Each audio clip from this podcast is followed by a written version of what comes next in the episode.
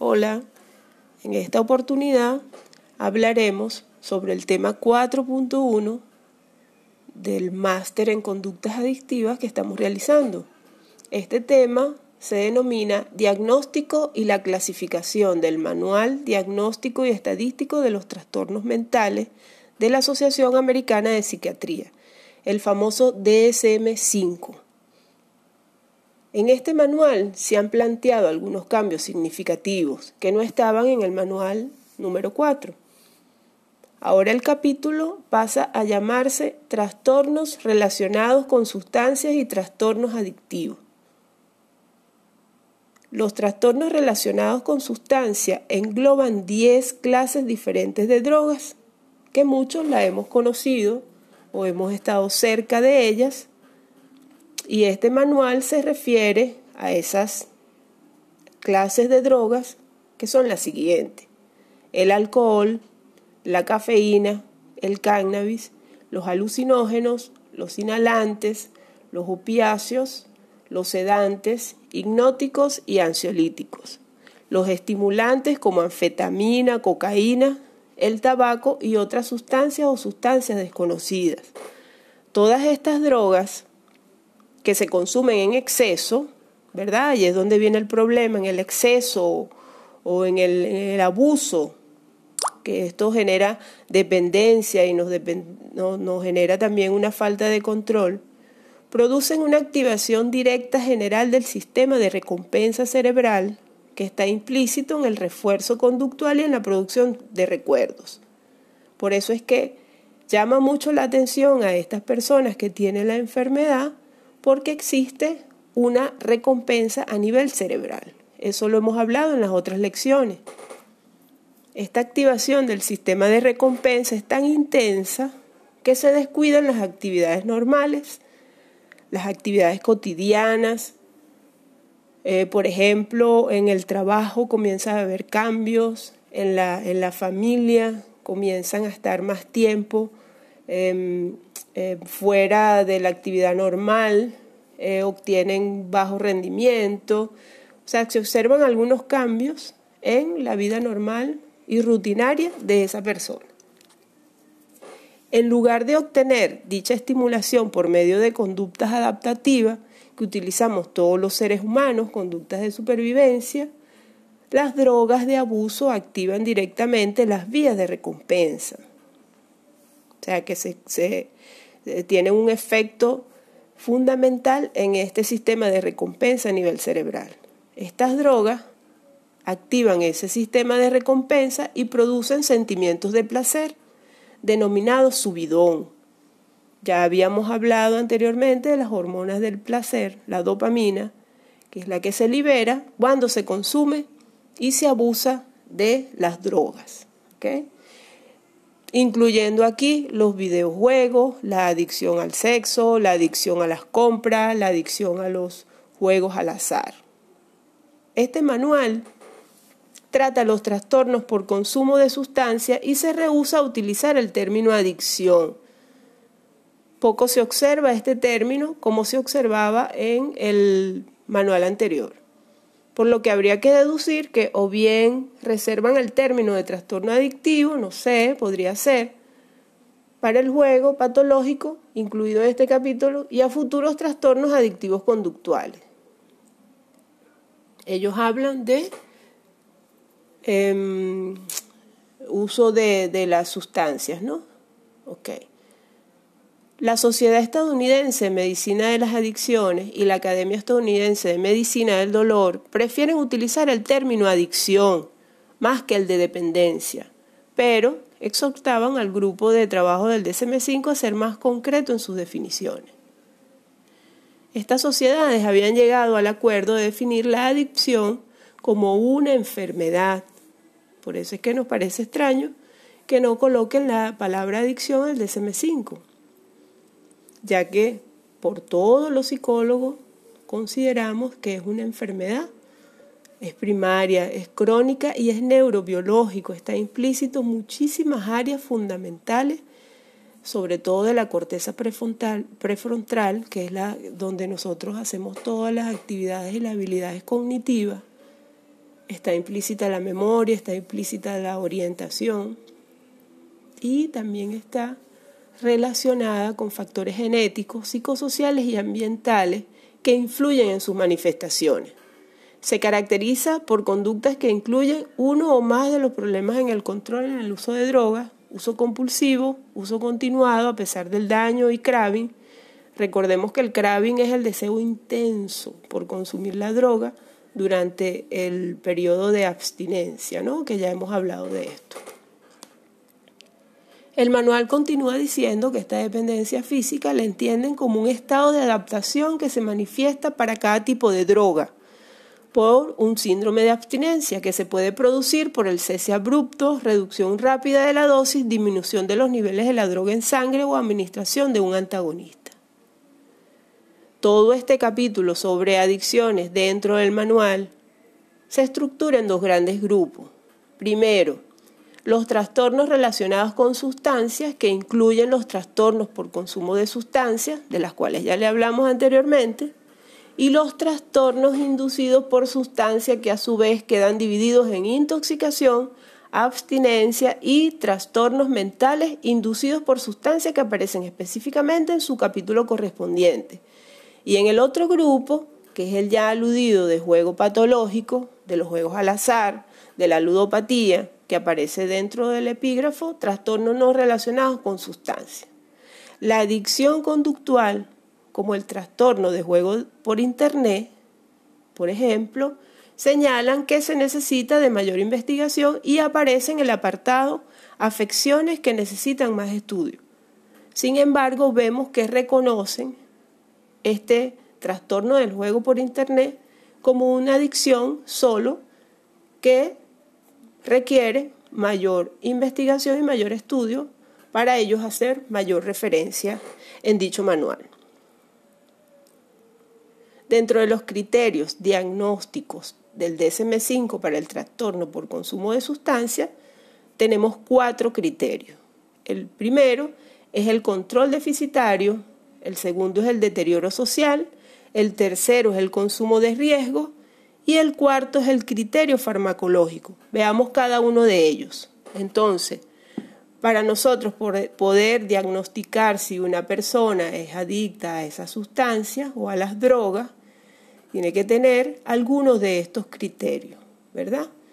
Dentro del control deficitario, la persona consume grandes cantidades de sustancias o lo hace durante un tiempo más prolongado de lo previsto. Ahí nosotros revisamos eso, ¿no? Para poder hacer un diagnóstico más preciso.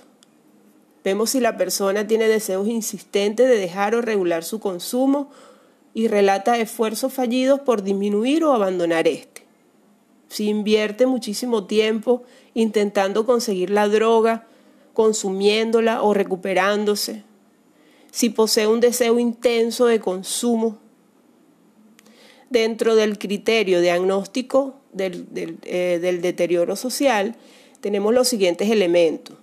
Revisamos si el consumo recurrente puede llevar al incumplimiento de deberes en los ámbitos académicos, estudiantiles, laborales o domésticos en su casa.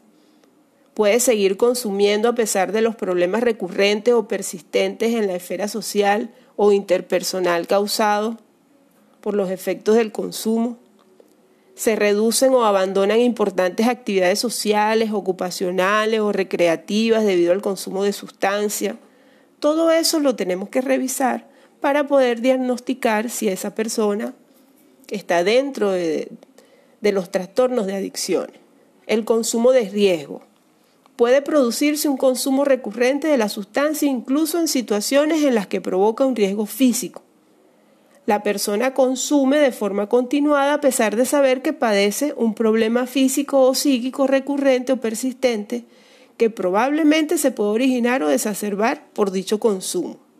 Y dentro del criterio farmacológico, la persona presenta tolerancia, es decir, que necesita mayor dosis de la droga o de la sustancia, y presenta cuadros de abstinencia o síndrome de abstinencia, que es que cuando se le elimina la droga, comienza con una serie de síntomas que ya lo hemos hablado anteriormente.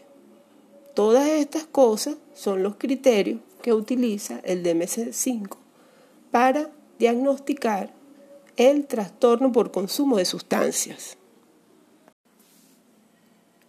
Hola, en esta ocasión trabajaremos el tema 4.2 denominado Evaluación a las adicciones a las tecnologías en niños y adolescentes.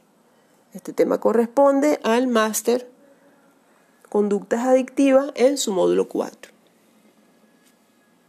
Realizaremos un cuestionario con 20 preguntas donde marcarás el casillero para cada una de las 20 preguntas que represente con mayor precisión lo que usted experimenta respecto al uso del Internet.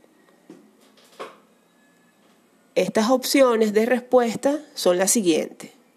Un punto raramente, dos puntos ocasionalmente, tres puntos frecuentemente, cuatro puntos muy a menudo, cinco puntos siempre, cero puntos nunca. Muy pendiente con la respuesta y las puntuaciones de cada una de estas preguntas porque al final realizaremos una suma. Pregunta número uno. ¿Con qué frecuencia te das cuenta que llevas mayor tiempo navegando del que pretendías estar? Responde, raramente, ocasionalmente, frecuentemente, muy a menudo, siempre o nunca. Pregunta número dos. ¿Desatiendes las labores de tu hogar, de tu casa, las que comúnmente realizas, por pasar más tiempo frente a la computadora navegando, o al móvil, o a la tablet? Raramente, ocasionalmente, frecuentemente, muy a menudo, siempre o no. ¿Prefieres excitarte con fotos o videos por medio del Internet en lugar de intimar con tu novia, en caso de los adolescentes? O los niños utilizan muchas fotos o videos con temas de ese tipo. Raramente, ocasionalmente, frecuentemente, muy a menudo, siempre o no.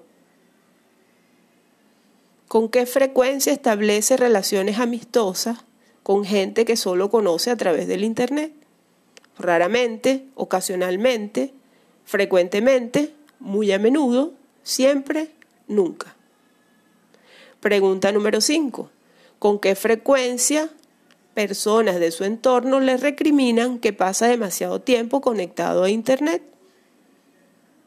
Un punto raramente, dos puntos ocasionalmente, tres puntos frecuentemente, cuatro puntos muy a menudo, cinco puntos siempre, cero puntos nunca. Pregunta número seis. Su actividad académica, escuela, universidad, colegio, se ve perjudicada porque dedica demasiado tiempo a navegar. Raramente, ocasionalmente, frecuentemente, muy a menudo, siempre, no. Pregunta número 7. ¿Con qué frecuencia chequea el correo electrónico o el teléfono o los mensajes antes de realizar otras tareas prioritarias? Raramente, ocasionalmente, frecuentemente, muy a menudo, siempre, nunca. Pregunta número 8. Su productividad en los estudios, en el trabajo, se ve perjudicada por el uso de Internet, raramente, ocasionalmente, frecuentemente, muy a menudo, siempre no. Se vuelve precavido o reservado cuando alguien le pregunta en qué dedica el tiempo que pasa navegando. Esa es la pregunta número 9.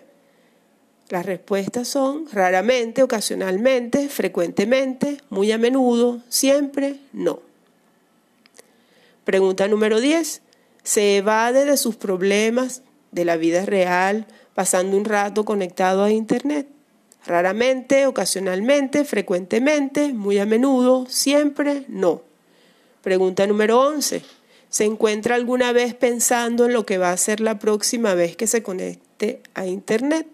Raramente, ocasionalmente, frecuentemente, muy a menudo, siempre, no. Pregunta número 12 teme que su vida sin Internet sea aburrida y vacía.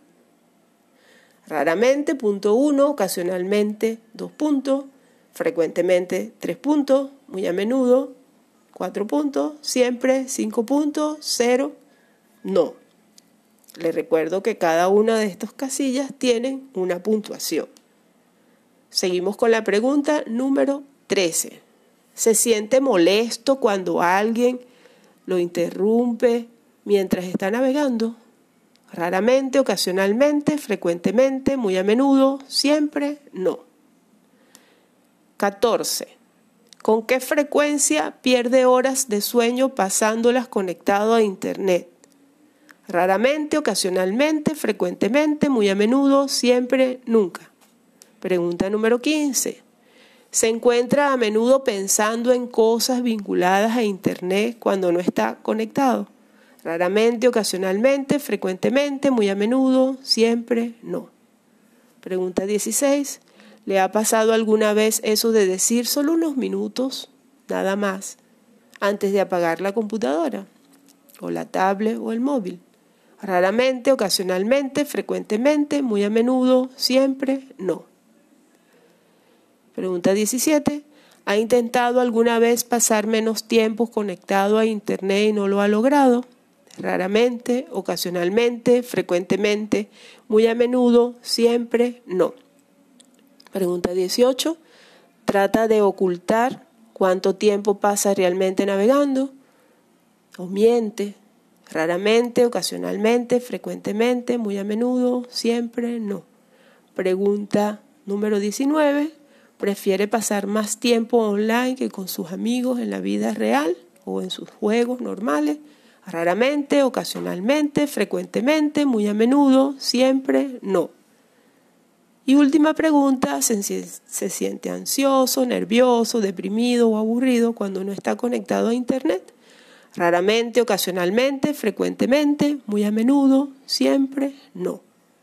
Una vez finalizado, realice una puntuación de, todo, de todas las 20 preguntas, realice una sumatoria y si esa puntuación es mayor de 60, es aconsejable que consulte a un médico, médico familiar, o un médico psiquiatra, o un psicólogo, o algún experto o especialista en el área de adicciones, para que le realice una evaluación diagnóstica presencial ya que puede estar padeciendo una adicción a Internet.